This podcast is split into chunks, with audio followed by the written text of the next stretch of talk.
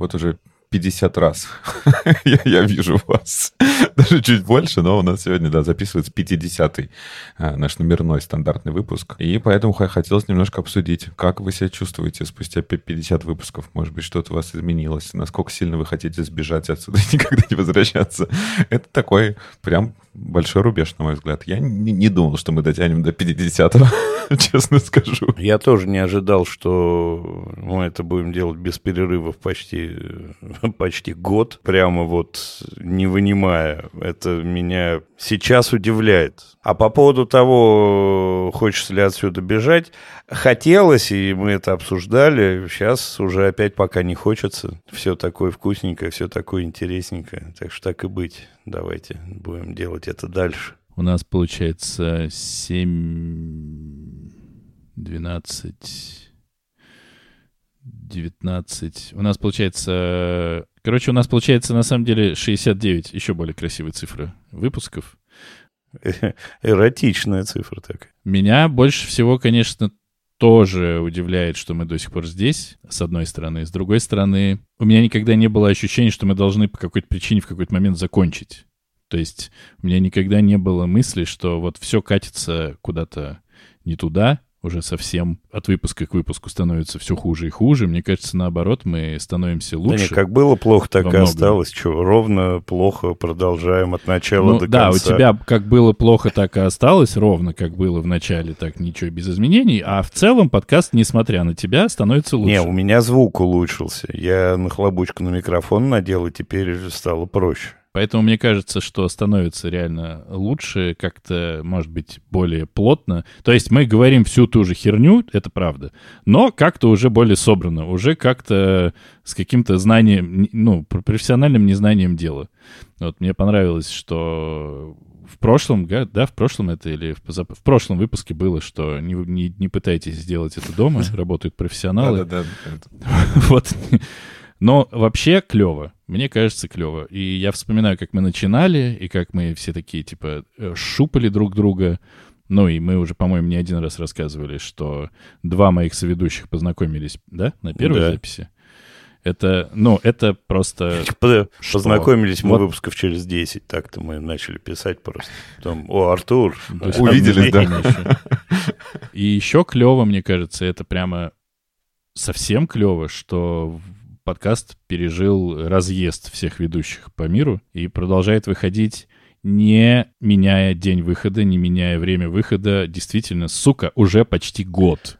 Но это, блин, это вообще-то очень круто. Да-да, это как мотивирует не болеть, в отпуск не ходить. Всегда мы должны записаться и выйти, это правда. А если пофантазировать... Извини, Артур, я вот только хотел сказать про отпуск. Но начинаешь иногда с завистью смотреть на подкасты, которые выходят сезонами. Они отписали сезончик свой, и мы пойдем отдыхать, искать новые идеи для нашего подкаста.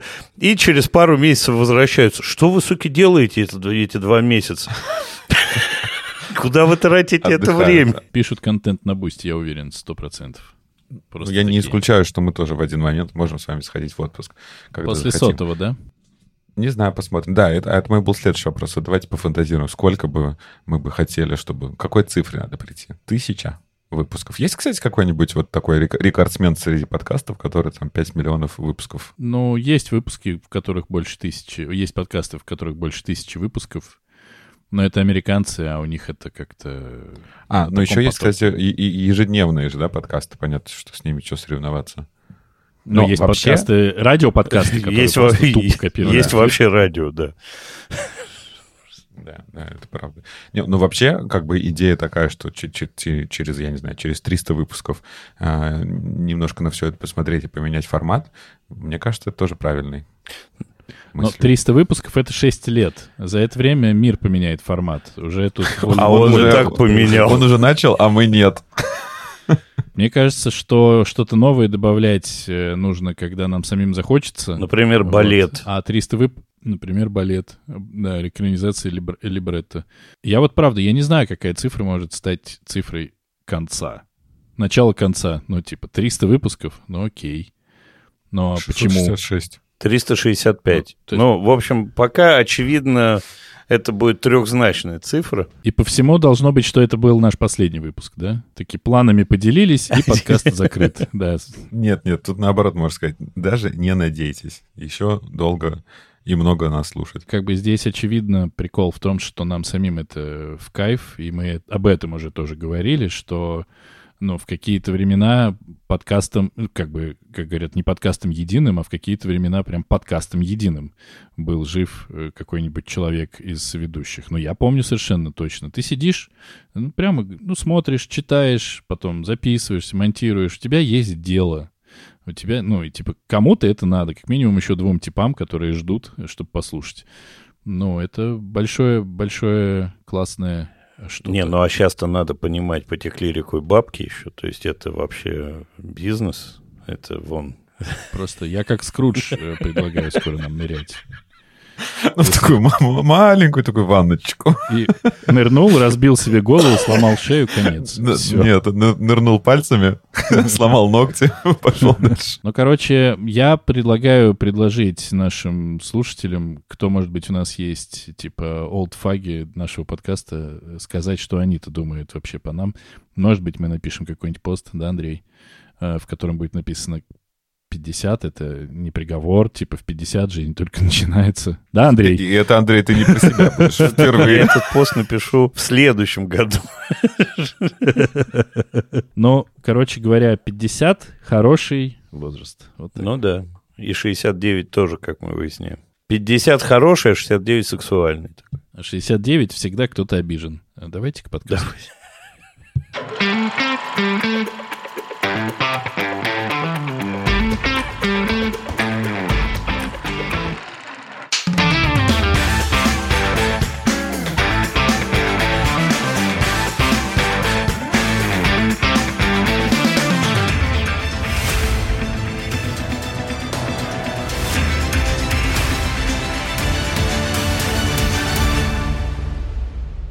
Всем привет! Это подкаст «Экранизировано». Здесь мы обсуждаем книги, которые стали фильмами, и фильмы, которые когда-то были книгами. Каждую неделю один из нас выбирает фильм, который мы будем смотреть, и книгу-первоисточник, которую нужно прочитать. Кино должны посмотреть все, а книгу должен прочесть выбравший. Но могут и остальные. Очень важно, обсуждаем мы все и со всеми спойлерами. Меня зовут Денис, и я не скажу вам свою любимую мелодию. Меня зовут Андрей, и я э, начал ходить пока по утрам, много и долго, но не бегать.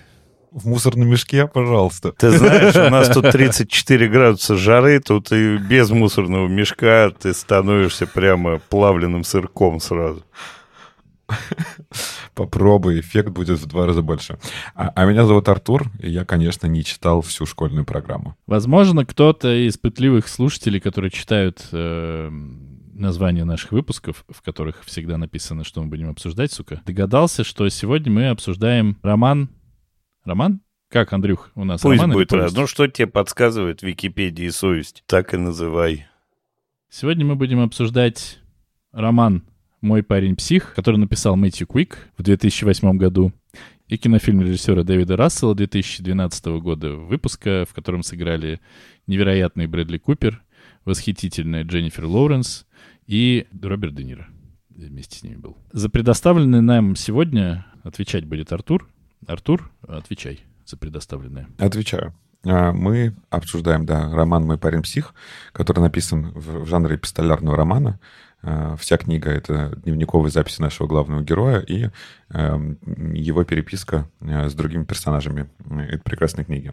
А Главного героя зовут Пэ- Пэт Пиплс, э, и мы э, застаем его в психушке, э, когда за ним приезжает мама, и с помощью своих адвокатов ей удалось забрать своего любимого сына из психушки, чтобы за ним присматривать. Мы в самом начале книги не знаем, что же с ним произошло, почему он попал в психушку. Мы догадываемся, что там есть какая-то темная странная история, но на протяжении книги будем как как раз узнавать, что же там э, такое случилось. Наш главный герой Пэт пытается измениться к лучшему. Э, он, как Андрей, бегает целыми днями. У него дома ему оборудовали спортзал, и он постоянно качается. Также он читает школьную программу по литературе, чтобы э, вернуть обратно свою жену, с которой он расстался из-за той самой ситуации, за которой он попал в психушку. Жену зовут Ники, и он все время думает о ней, вспоминает, какие у них были прекрасные отношения, но как он недооценивал ее, недостаточно уделял ей внимания, и сейчас его главная цель жизни — это измениться, чтобы Ники опять была с ним.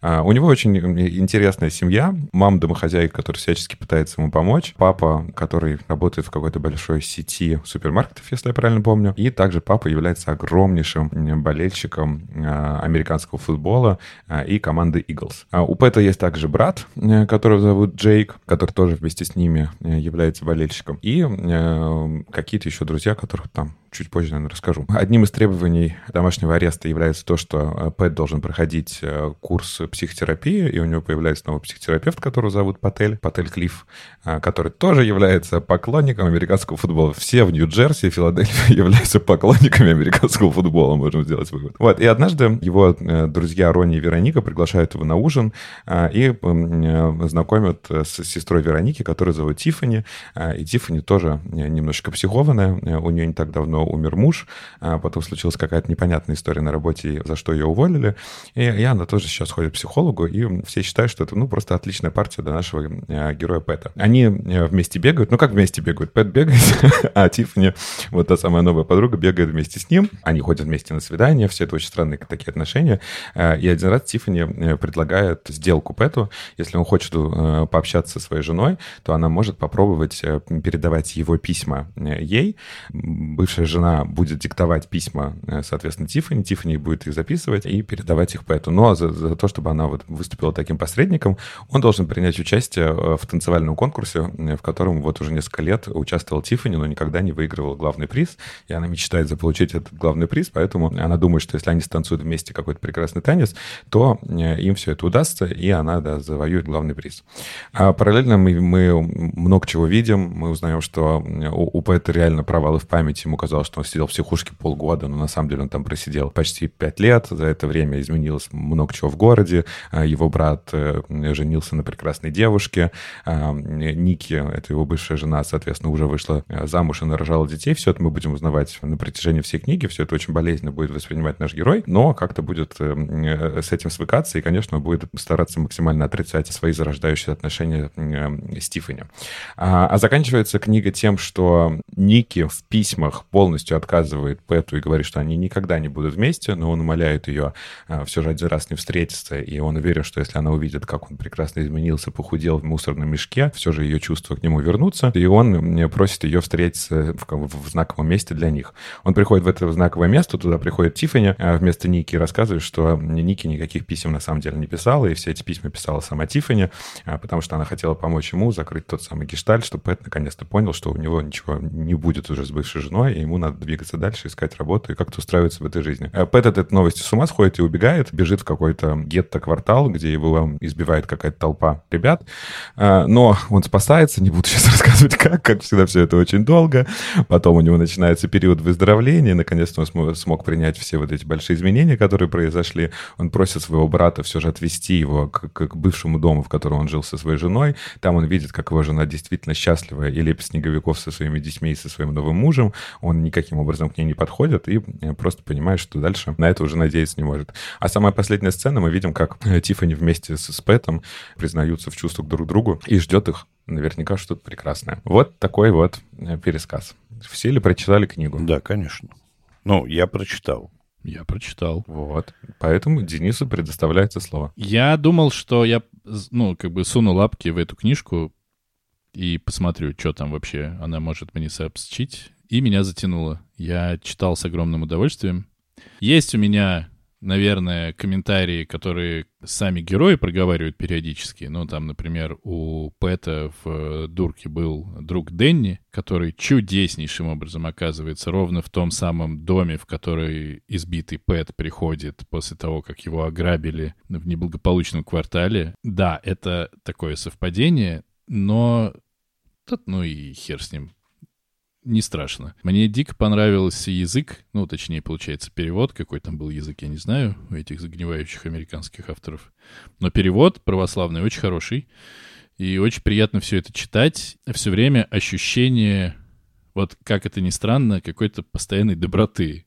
Ну, мы узнаем, что вообще-то чувак чуть не убил любовника жены. Мы узнаем про вот немножечко про быт в этой дурке, мы понимаем про лекарства, мы помним сцену, когда Пэт вломил своей маме. Мы помним сцену, когда батя в отместку за маму вломил Пэту. И мы все это понимаем. Мы понимаем, что, что мужа Тифани сбила тачка. Все это подается как-то так, что тебя это не, не пугает, тебя это не отвращает. Мне это очень понравилось. И мне очень понравилась постоянная аналогия с э, фильмом когда он говорит, у моего фильма будет счастливый конец. Конечно, отдельный восторг был читать про подготовку к танцевальному конкурсу. Это просто чудо чудесное. Вот про все. Вот как это подано, придумано и, и написано, супер круто. Ну и там про Кенни Джи, когда у него э, просто одни и те же куски текста. Он слышит Кенни Джи, он считает, гудит, считает до 10, чтобы привести там мысли в порядок. Э, ну вот такими, вы же заметили наверняка, да, такими блоками у него какая-то реакция на какие-то вещи. Если это одинаковая реакция, реакция, она описывается одинаково всегда. И это очень ну, прикольно.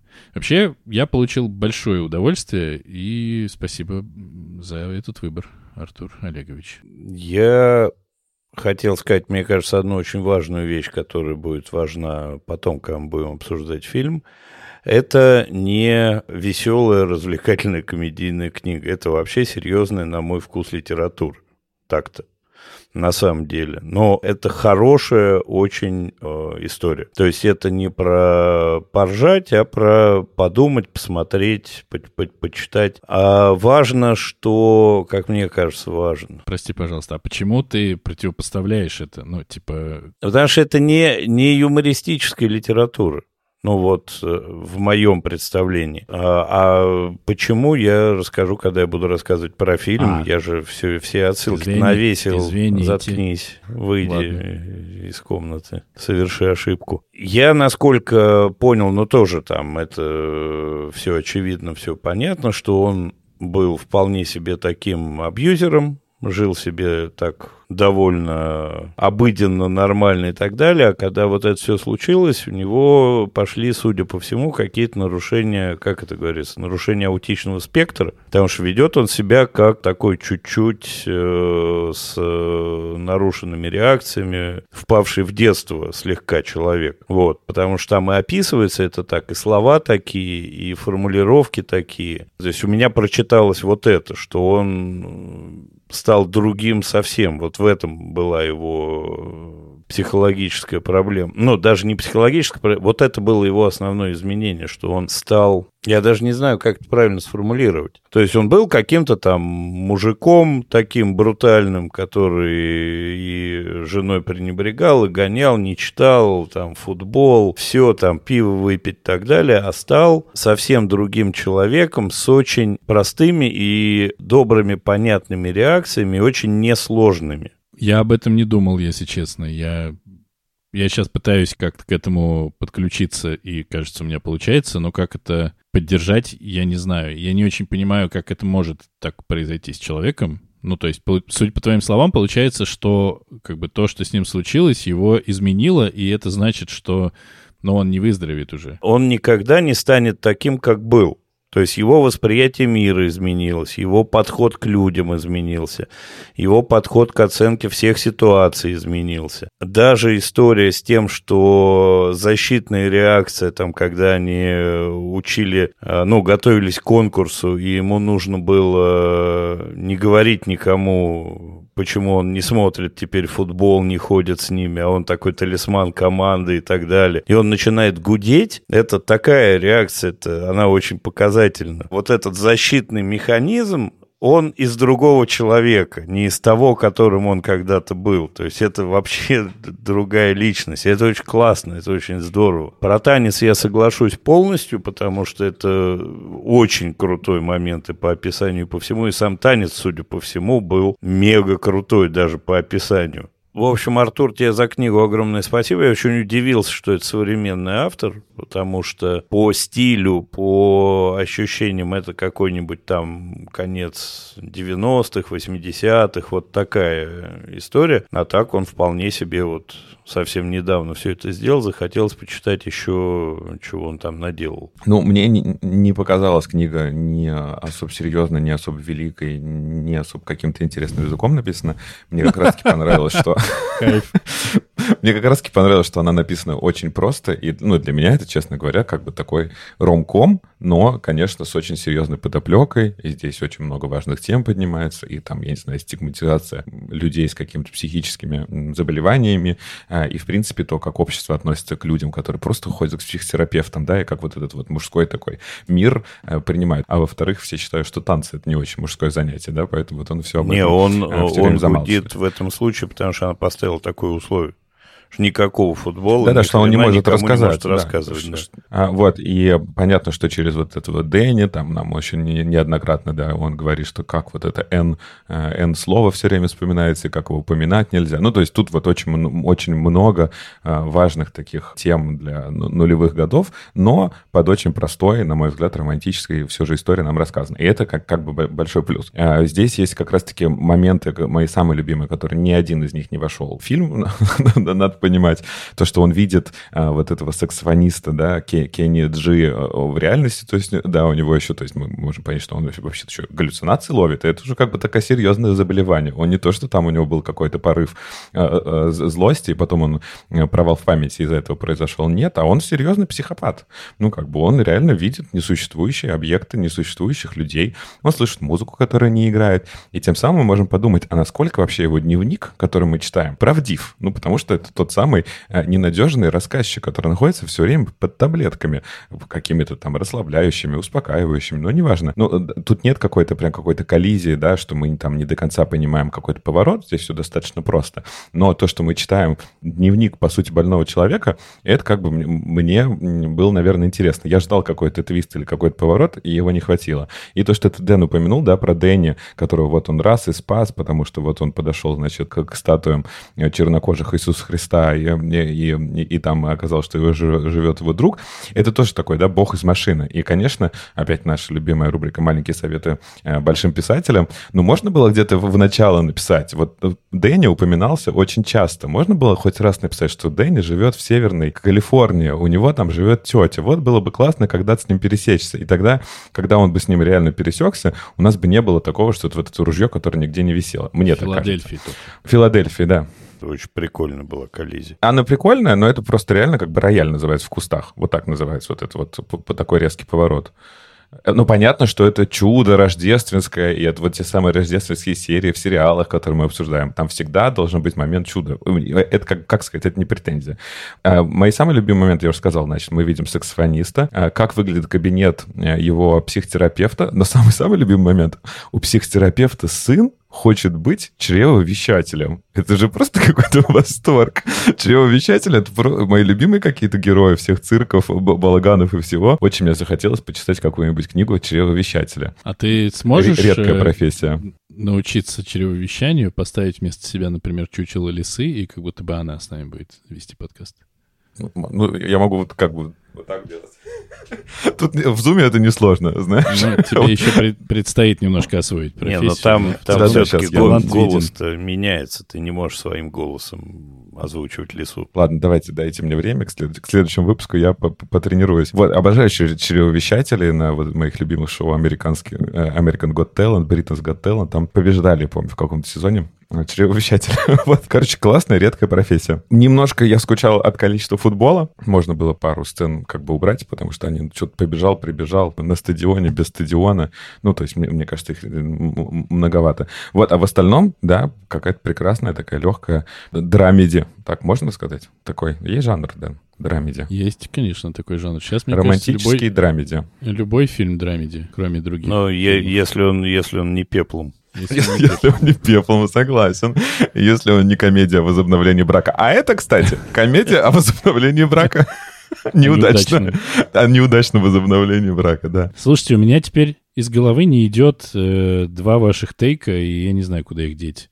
Во-первых, я не понимаю, как относиться к тому, что он изменился, и это как будто бы под руку идет с тем, что он реально ненадежный рассказчик. Как бы, с одной стороны, у нас такая все равно солнечная история, да, человек шел через э, боль и там проблемки к тому, что, в общем, на всех фронтах у него стало все лучше не скажу, что хорошо или плохо. Мне, кстати, очень понравился финал, в котором он подумал, что и она мне, наверное, тоже нужна. А не что я люблю тебя, теперь-то вот я все понял, потому что я все смотрю, осталось типа 20 страниц, 10 страниц. А где этот э, момент, после которого мы поверим, что он ее любит? А его нет просто. Потому что он, может, ее и не любит. Но он понимает, что это близкий человек, и это очень клево. Но вот э, реально вопрос, каким он был каким он стал и кто он настоящий. Ну, реально. Я не отвечу себе на твой вопрос, э, но как бы задам следующий, а Андрей ответит на два. Э, самое главное, кто ему хоть раз сказал, он ни разу не поговорил с Ники, да, то есть он вообще ничего не знает. И вот это вот самое частое в отношениях, когда ты думаешь, что твою жену, твоего мужа не устраивает, что ты не читаешь школьную литературу, или когда ты не спортивной формы, и вот он, и он думает, что если он этого добьется, тогда она точно его простит и обратит на него внимание. А может быть, ей не нравилось, как от него пахнет, как он готовит, ну, типа, что угодно могло быть. Это вот какой-то такой самообман. Я вот это сделаю, значит, вот все падут ниц. Да не факт, нифига такое не произойдет. А что касается Тиффани, все же мне кажется, что он влюбился в нее, правда, до этого. Поэтому, да, наверное, она ему нужна. И если он как выкинет из головы все же Ники, я в эту сумасшедшую парочку верю, достойны друг друга. Что касается историй про то, что он себе меняет, это объяснялось и рассказывалось. Про чтение книг он упоминает десятки раз, что компаниях, вся эта компания над ним смеялась, что ты не читал ничего, что ты там это самое деревенщина и тупорыл. Вот, то есть эта тема поднималась это озвученная проблема. Она озвучена, потому что его самооценка в тот момент была забита, что он ничего не читает, кроме научной литературы, все над ним смеялись. Я процитирую Великого Гэтсби, она как бы с ума сойдет. А может быть, ей нравилось, что он не из ее научного круга. Мы ж не знаем этого. Э, ну, очевидно, нет. То есть, я думаю, основная была все-таки история, что не было внимания как обычно бывает в подобных историях. Не было внимания, а внимание, оно э, связывается из кучи вещей, в том числе и от недостатков таких вот несовпадения интересов, несовпадения там, форматов, толстенькие и тоненькие. Но нет, эти, эти вещи, как правило, в несчастливые моменты браков обсуждаются и озвучиваются, или проговариваются, или в ссоре в какой-то, или в пыл. Ну, в общем, я не думаю, что это он придумал себе на ровном месте. И я очень обиделся, что ты его назвал психопатом, потому что он, конечно, не психопат, он психически неуравновешенный человек, которого триггерят конкретные ситуации, но он не психопат. Я прям расстроился. Ну, что ты нам... Да не расстраивайся.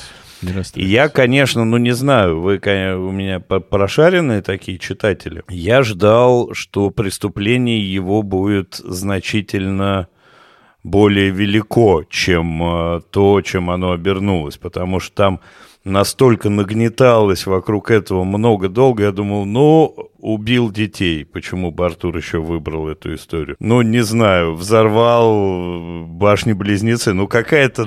Поддерживаю, поддерживаю. Я думал, что он ее убил. Я да, вообще как это... бы даже на вот такое надел, что ей нет уже. Но потом понял, что Артур, все, уйди. Не этот выпуск. Такая версия была. Да, в какой-то из моментов э, возникает ощущение, что Ники придуманная, на самом... ну, вернее, не придуманная, а просто все от него скрывают, потому что ее больше нет и так далее. Тут нам аккуратно все разрулили. Стифани, конечно, ужасная история с ее мужем и с этим последним не случившимся сексом, из-за чего ее рвет башню. Но крутые истории. Она тоже, в общем, не психопатка и не, это сам, не маньячка. Тоже несчастная девочка. А на что я еще должен был? Я должен был еще на что-то ответить? Что с ним стало, кем он был? Он стал хорошей версией себя э, с э, чуть детским восприятием мира. Но мне кажется так. Мне кажется, все-таки это его изменило. Вот весь комплекс всех этих событий. А мы верим, что это возможно? Да. Я не верю, что это возможно. Почему? Ну, не знаю. Ему 35 лет. Он э, 4 года просидел в дурке. Мне кажется, что условно какая-то его неуравновешенность там или какая-то нестабильность сейчас встречаются с постоянной работой, в этом он точно стал лучше. Он изменился в сторону какой-то инфантилизации, инфантильности, ин... чего-нибудь. Нет, то есть... Можно сказать, что в сторону большей чувствительности, большей восприимчивости, большей ранимости, большей какой-то такой истории. У меня есть пример, вот совсем недавно там с друзьями обсуждали, вспоминали, у нас есть друг, который изменился прямо вот радикально, когда столкнулся с э, перспективой потерять брак. То есть вот прямо он стал другим человеком, и это было очень круто. Да, таких примеров их чертовски мало, честно скажу. Вот, но они есть. Ну, хорошо. Я последнее, что еще скажу, тут, тут вот как бы про изменения, ну, я не все же, как бы он пытается изменить себя, а не то, что не устраивал Ники. А самое важное, что он не помнил, что произошло. И вот я вот не уверен, что он бы так бы, правда, работал, если бы у него эта память была как бы жива с самого начала. Если бы он помнил, что он ее застал с каким-то мужиком, а, и не факт, что он бы вот это вот как бы и смог бы это простить. Вот такая еще у меня мысль была. Ребят, но на самом деле ситуация, когда один из партнеров в браке эгоистичен, плох, очевидно совершенно, и не хочет меняться, это типичная ситуация ну, прям типично. И он работает, да, работает над изменением себя, и если бы не было там вот этой критической ситуации, это, конечно, привело бы к изменениям в отношениях и в браке тоже. Потому что он из эгоиста стал, ну, не альтруистом, но другим человеком. Но он изменил свой подход, изменил свое отношение. Он, основное, что он понял, что в этой во всей херне виноват был он. И в том, что она на самом деле в конце, в том, что она изменила, тоже виноват он, потому что он не вложил в эти отношения то, что должно было в них быть изначально. Но я, кстати, с этим не согласен. Точнее, не, не полностью согласен. Брак все же это два человека. И она тоже виновата. Не меньше, чем он. а считаю. это мы не знаем, на самом деле. Мы не знаем. Вот про нее мы не знаем вообще ничего. Это и про него мы ничего не знаем. Мы, как бы, потому что это с его слов все. Если мы говорим, что он во всем врет, например, ну, тогда нет смысла обсуждать, просто давайте к фильму. Но если мы понимаем, что что-то было правдой, и если вот я предполагаю, что взаимные э, судебные запреты на приближение друг к другу — это правда. Я предполагаю, что измена ему — это правда. Я предполагаю, что забирание всего его имущества ей э, это правда. И получается, что, ну да, он был плохим человеком, каким угодно человеком, но по итогу она ему изменила, он с этого э, слетел с катушек, уехал в дурку, потерял, при, ну, как бы в прямом смысле все, и вот он меняется. Она продолжает жить в доме, который, в общем, я так понимаю, покупал он, с мужиком, с которым трахалась она, и родила там двух детей, и все классно. Я не осуждаю ее или там его, я просто говорю, что в том, к чему они пришли, виноваты они, конечно же, оба. Ты довольно странно не осуждаешь ее. То у тебя не получилось. Ты ее, конечно, осуждаешь. Ну, вот. А, виноваты, виноваты, конечно же, оба Смотри, человека. это внешний взгляд, внешний взгляд, он может быть, что виноваты оба, но когда ты находишься... Когда ты дал себе ответ хотя бы раз внутри э, отношений, что на тебе лежит ответственность за них, а не закрываешься историей, что виноваты оба, отношения — это дорога с двусторонним движением, мы все должны идти навстречу друг другу, а если она не меняется, почему должен меняться? Он сделал свой выбор, и неважно, какая она, вообще не важно, какая она, потому что он взял на себя эту ответственность. Я про это. Кон- нет, конечно, я согласен, и то, что в конце он посмотрел, как они играют в снежки и уехал, это правильно, ну вот, на мой взгляд, стороннего наблюдателя. Я здесь рассуждаю просто как сторонний наблюдатель, я не с его позиции. Просто мне кажется, что в отношениях, ну, да, это да, дорога с двусторонним движением, двигаться должны оба. И я его не оправдываю, на самом деле, как бы это ни звучало, и ее не обвиняю. Но есть финальный расклад, и по этому финальному раскладу только я сужу. Хотя он мог быть тираном, г***ом, и кем угодно. Может быть, и был. Но если так было, хреновый был брак, конечно, Я сейчас чуть было не сказал, что раз она видела, что он плохой, надо было разводиться, за что я ненавижу. Вот ненавижу такие фразы. Но мне кажется, все там могло быть, могло быть не так однозначно. Самая любимая фраза последних лет. Могло быть. Могло быть. Я хочу только сказать, что нам глобально вообще похрену, какая она. Ну вот мне. Права она, не права она, хороша она, плоха она. Да все равно. Потому что мне интересно наблюдать, как он взял в свои руки всю эту историю. Это, это хорошо, но как будто бы не только он взял всю историю в свои руки. Без э, активного содействия Тифани эта история имела бы какой-то другой финал, скорее всего. Так что здесь тоже все не так-то просто. Тифани его практически переломила. Ну, Угу. Ну а за кем теперь последнее слово? козел. И еще же классно, что он же вот верил вот в это вот, что за э, облаком солнца он видел вот эту вот серебряную или золотую оболо- э, контур этого облака с самого начала, еще до того, как он психушку поймал. И вот Тиффани словила, мне кажется, вот такой же вайп. И вот тот подарок, который она ему подарила, ну, настолько мне показывает, что они два сапога пара. Ты в глубине души э, любишь не только хтонь и унижение детей, но и романтичные, хорошие истории. И чревовещателей.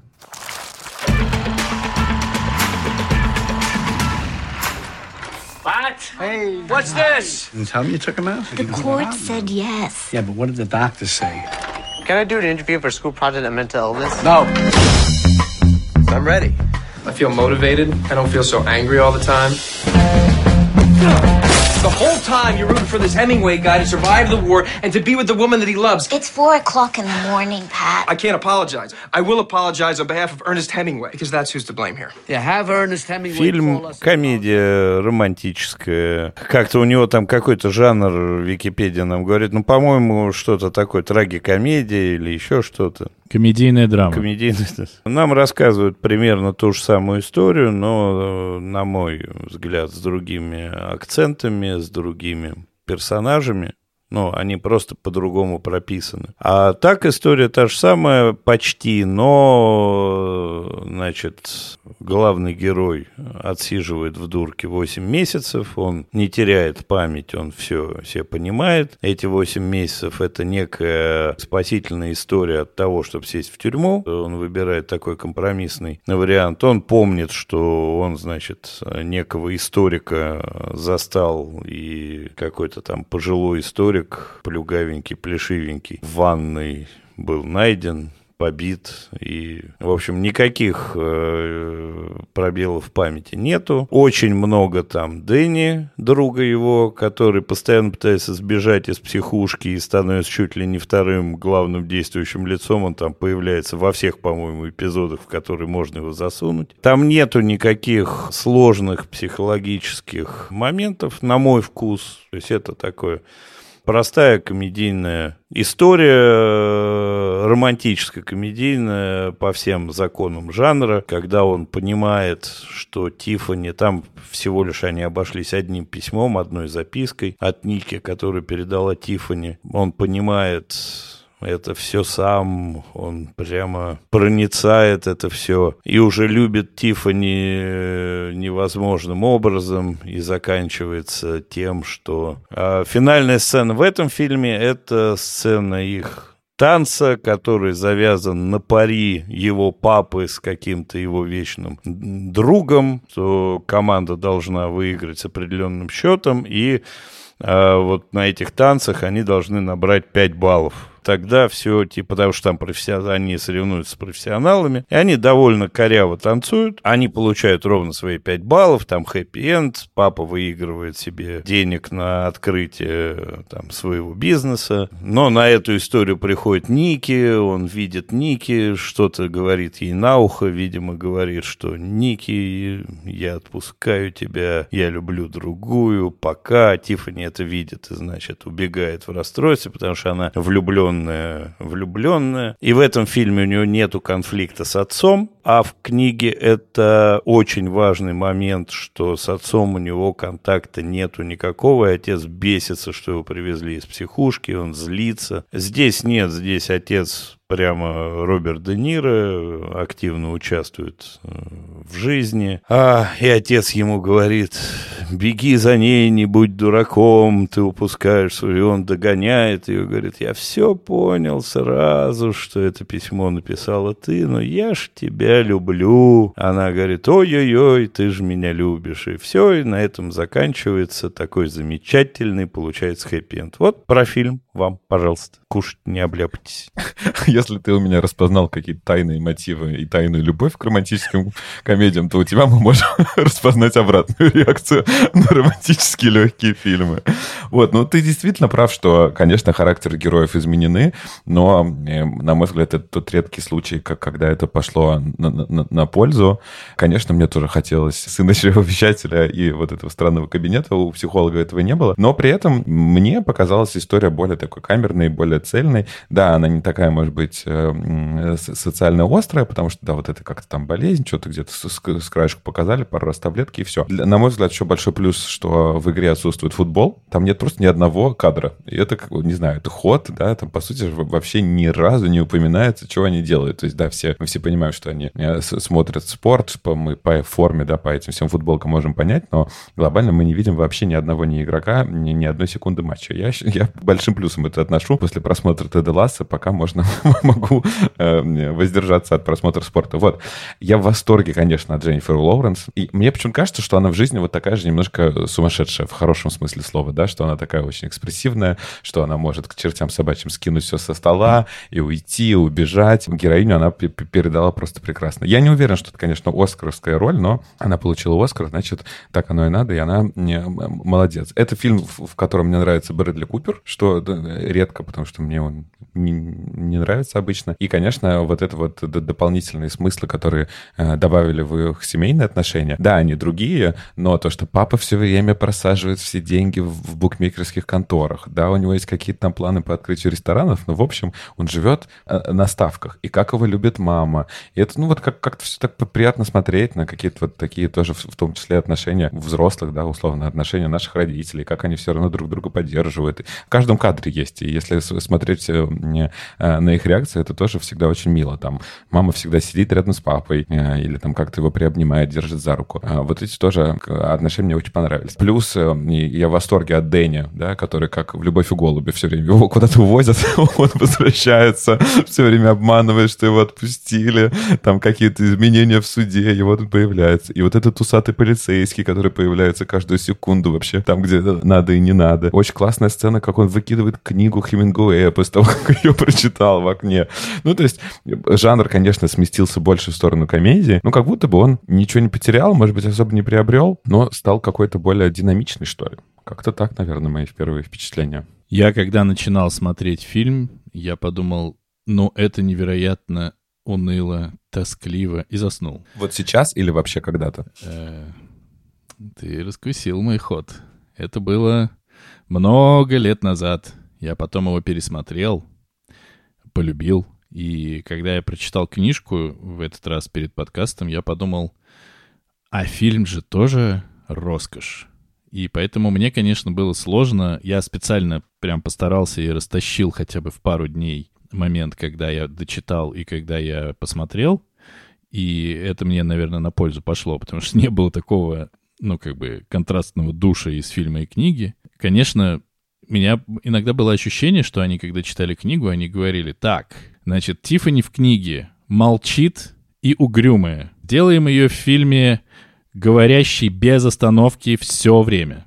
Хорошо. Пэт э, в книжке забитый, и вот все из своей скорлупки на всех смотрит и периодически гудит. Давайте сделаем его максимально говорящим, ставящим на место Батюс, просто с порога, как только он входит домой, орущим «What the fuck?», когда он дочитал Хемингуэя, и вот это все. У меня иногда бывает такое, но тем более, что у этого фильма у меня изначально как бы был большой кредит доверия к нему. У меня бывает так в некоторых фильмах, что у меня есть как бы сцены, которые я такой, это сцена на фильм после которой тебе не важно уже, что там будет дальше. Бывает такое. И здесь это, на мой взгляд, достаточно тупо подведенное к этому момент, когда они бегали, и он ее позвал ужинать, и когда они ели хлопья, вот эта сцена, весь этот разговор, он, по-моему, великий абсолютно. Я от него в полном восторге. Это одна сцена, а их даже не одна для меня оказались в этом фильме. Сцена, когда она врывается домой к Пэту и начинает там все, всех раскатывать, ну, я не знаю, я с таким восторгом смотрел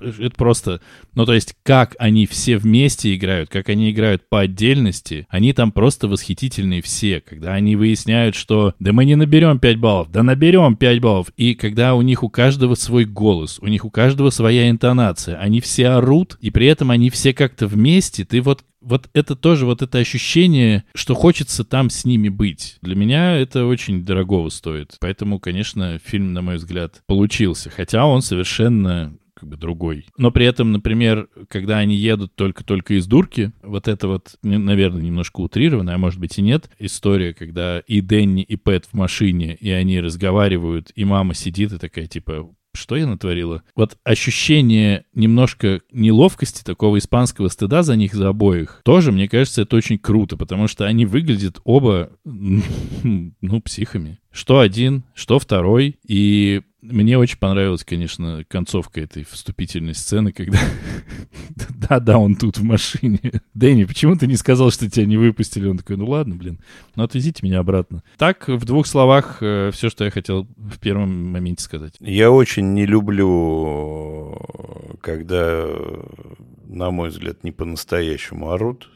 То есть я органики в этом не увидел никакой в этой истерике постоянной, непрекращающейся. И в этом фильме я не увидел никакой работы по изменению его им. Но он об этом говорит словами, но при этом в это не веришь, ну, я не верю прямо вот ни секунды именно из-за его реакции, именно из-за его поступков, именно из-за его отношения там э, к маме, папе и так далее. Но для меня это просто другой и довольно такой не очень хороший персонаж. Его вспыльчивость, агрессия, абьюзивность, она никуда не ушла. То есть он какой был, такой и остался. Вот когда он начал пить таблетки, которые он все не пил, не пил, начал пить, он подуспокоился. Но это, значит, такая пропаганда медикаментозного решения агрессии. Ну, ок, хорошо, отлично. Дженнифер Лоуренс мне нравится. Она хорошая, она красивая. Вообще вопрос... Она очень неплохо здесь играет. Но все равно, конечно, проскальзывает иногда Сойка пересмешница. Но в целом она, да, хороша, но, не знаю, Оскара она получила за это?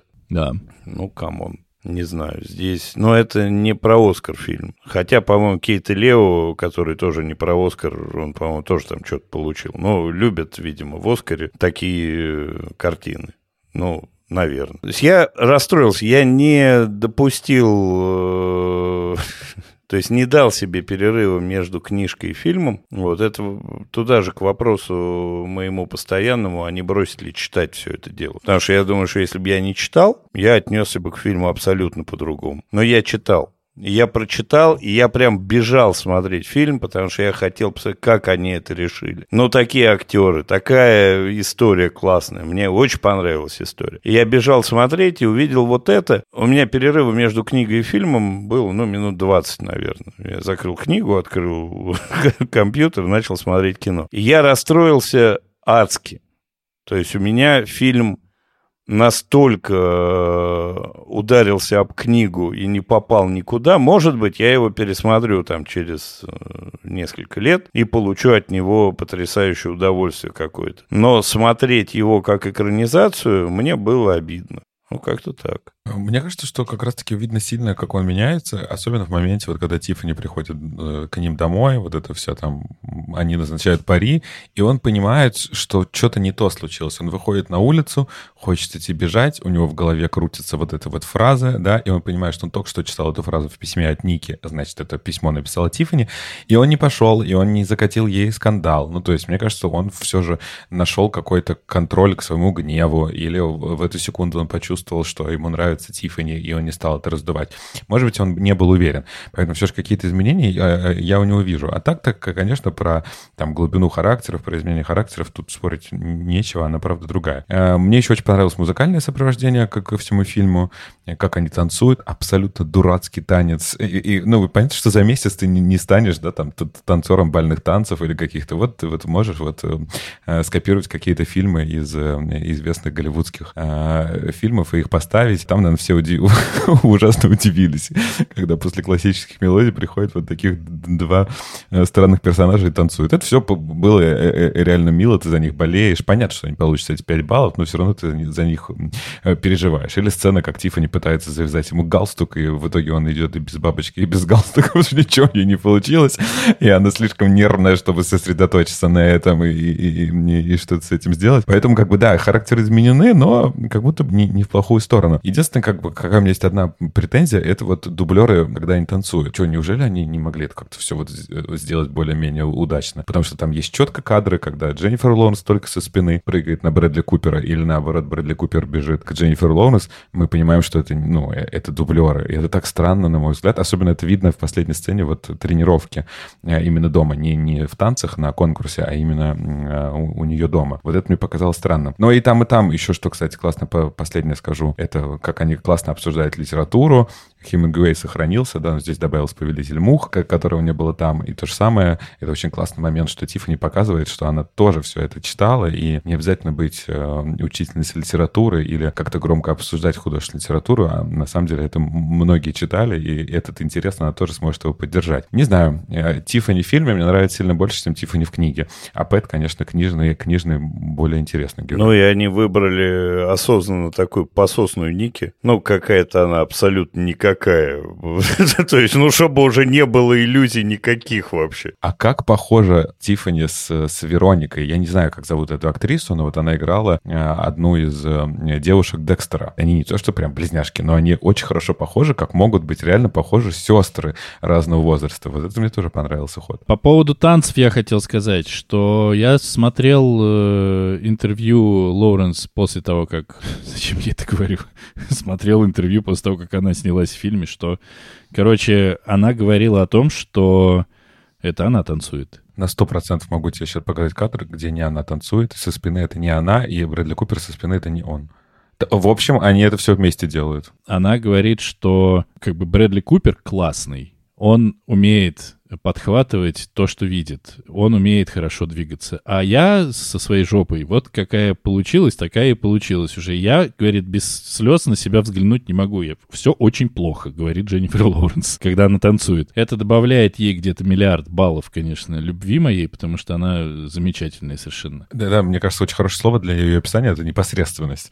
Вот как бы, ну, вот такая жопа есть, буду танцевать. Классная тема, что она согласилась в этом фильме сниматься, потому что там там был режиссер Дэвид О. Рассел, а это было первое, почему она согласилась. И только потом она узнала сценарий.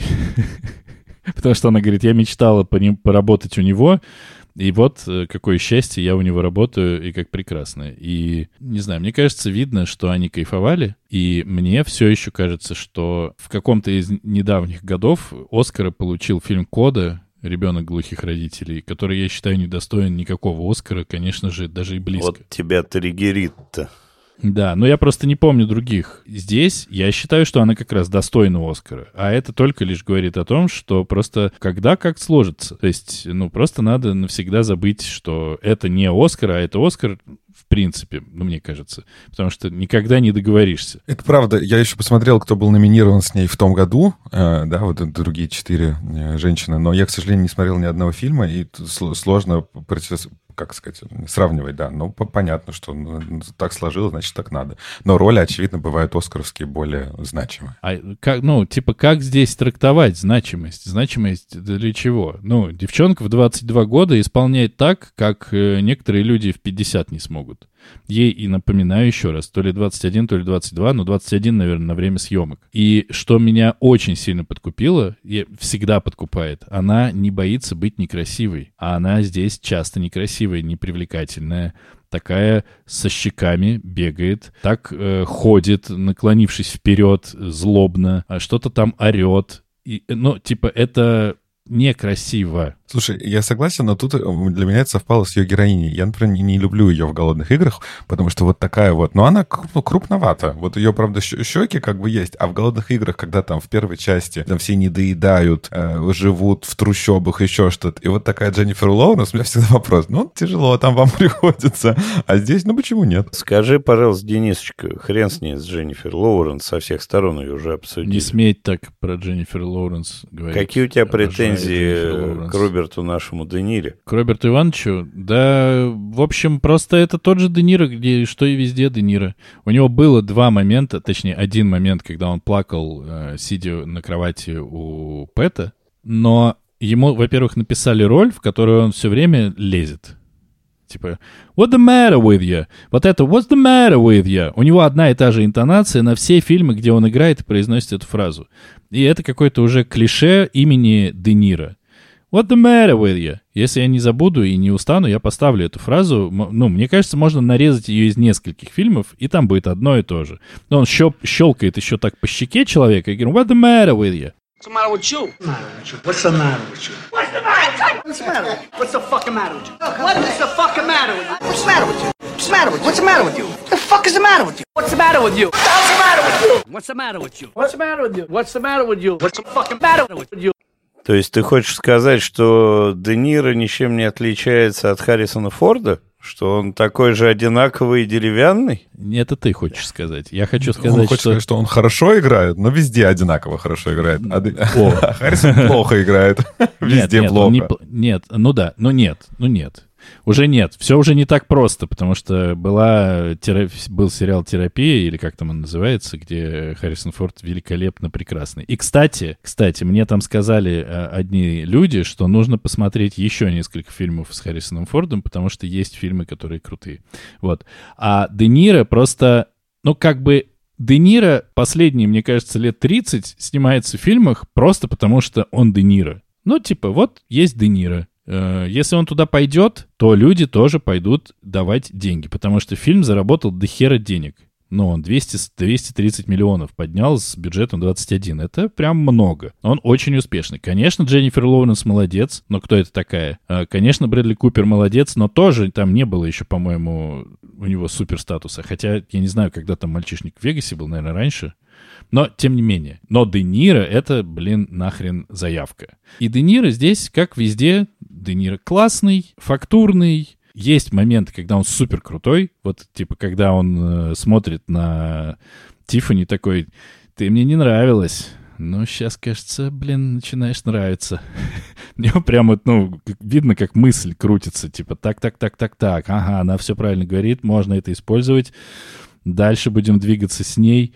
Он очень хороший, но просто он не, ну, ни, ни, ничего не делает там лучше, чем он обычно делает. А Дженнифер Лоуренс, кстати, вот она прекрасна. Вот она чудесная совершенно. И Брэдли Купер, опять же, в этой сцене в закусочной, когда он ей говорит, да ты что, с ума сошла, что ли? Чтобы Никки подумала, что я как ты? Как ты?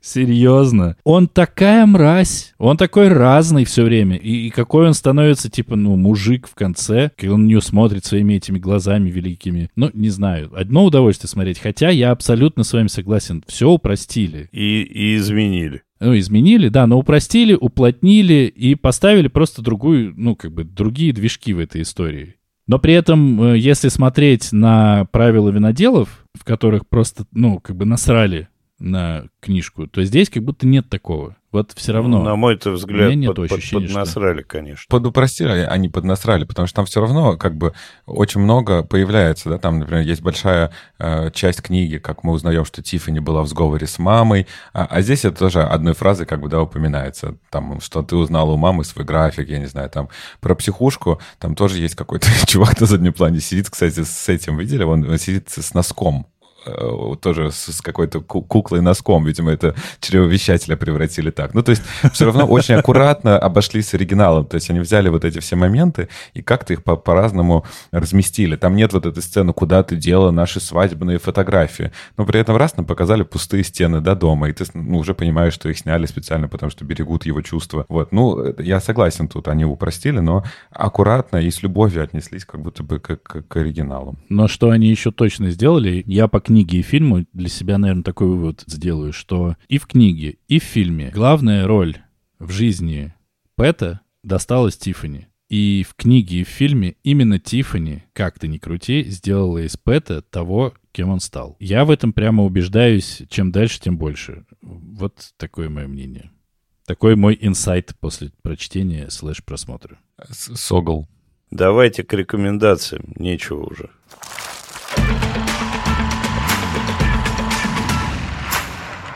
Я рекомендую и то, и другое, но, наверное, я бы советовал, если надо выбрать, я бы посоветовал в этот раз фильм, э, как будто бы прекрасные актеры, которыми, за которыми приятно смотреть, прекрасная Дженнифер Ло- Лоуренс и на редкость э, Брэдли Купер.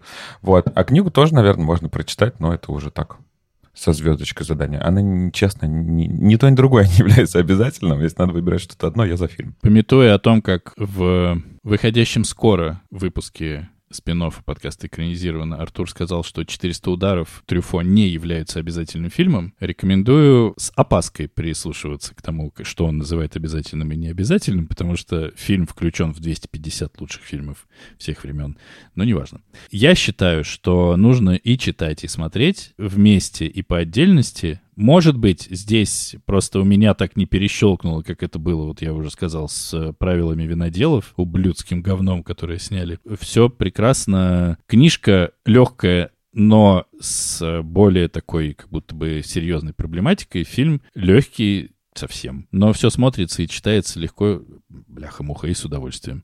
Кайфанете. Значит, книгу я рекомендую. Это хорошая литература. Мне понравилось. Я хочу этого автора еще поковырять. Это прям рекомендую почитать. Это не напряжет сильно. И, в общем, доставит удовольствие, как мне кажется. А фильм смотреть через год после прочтения книги. И тогда, и тогда, видимо, вся прекрасность и красота Дженнифер Лоуренс будет вам доступна. Вот. И история не будет диссонировать с другой историей.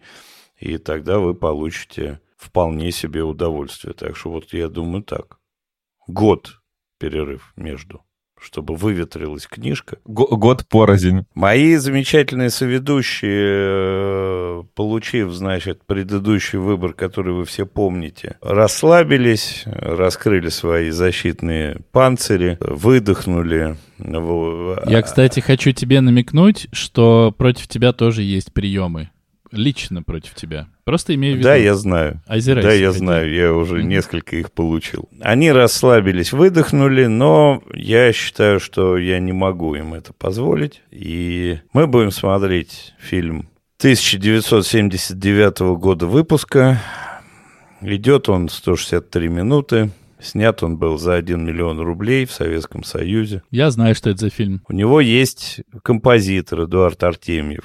У него есть оператор Александр Княжинский и Георгий Рерберг. В главных ролях там играют Анатолий Солоницын, Александр Кайдановский, Алиса Фрейндлих. Ой, ты такой предсказуемый. Николай Господи, Гринько. боже мой, ну. Снял его замечательный Андрей Тарковский. И фильм называется «Сталкер». А книга, которая к этому имеет э, некоторое отношение, это «Пикник на обочине» братьев Стругацких. Я обещал Чарли, что мы должны все это дело а, со Стругацкими еще договорить и дообсудить, и чтобы градус не терять, не снижать, я предлагаю так вот и продолжить. Сразу скажу, что не будет э, вот этой вот э, понедельник начинается в субботу, он же чада- э, чародеи. Это я не буду давать, потому что ненавижу этот фильм. Так что здесь можете выдохнуть, этого не будет. Так что Сталкер и Тарковский.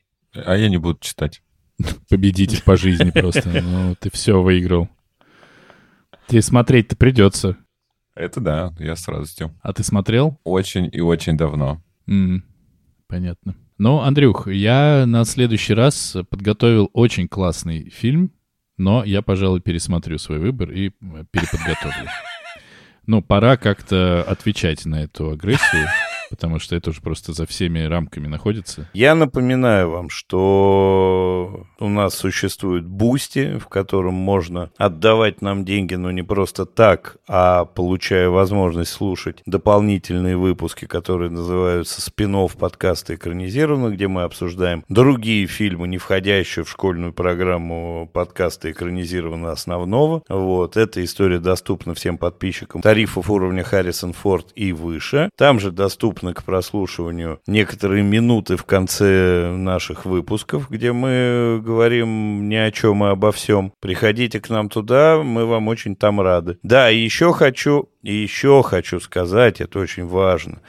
У нас появился первый подписчик в тарифе «Крестный отец». Сегодня выпуск, который прошел в рамках этого тарифа. Мы ждем вас у нас там. И пусть вам всем будет хорошо. Не знаю, было ли это хорошо, но пусть вам будет. А я в 50 раз напоминаю и в 50 раз прошу Дэна записать эту подводку и, и пускать ее в записи. Но нет, подписывайтесь на нас и слушайте на любой удобной подкаст-платформе. Находите нас в Apple подкастах, ставьте 5 звездочек, пишите свои комментарии. Находите нас в Яндекс Музыке и ставьте сердечко. Также нас можно слушать э, на нашем канале в YouTube. И приходите к нам э, в наши каналы в Телеграме и в Инстаграме, где мы обсуждаем много всего интересного. На этом у нас все. Пока. Вот как творчески превращается мусорный пакет в стильную беговую майку. А? Да. Всем пока. В- Вытащил. От Баленсиаги.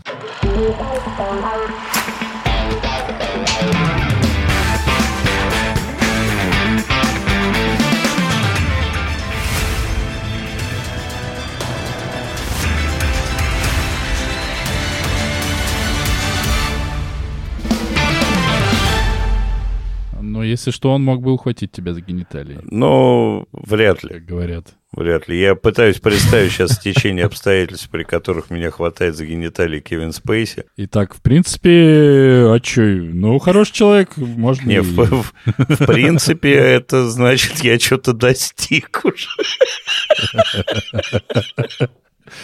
Не ты, Андрюха, а гениталии твои достигли Какой Кевина Спейси. Выдающийся. Отрубайте, отрубайте, сука, звук.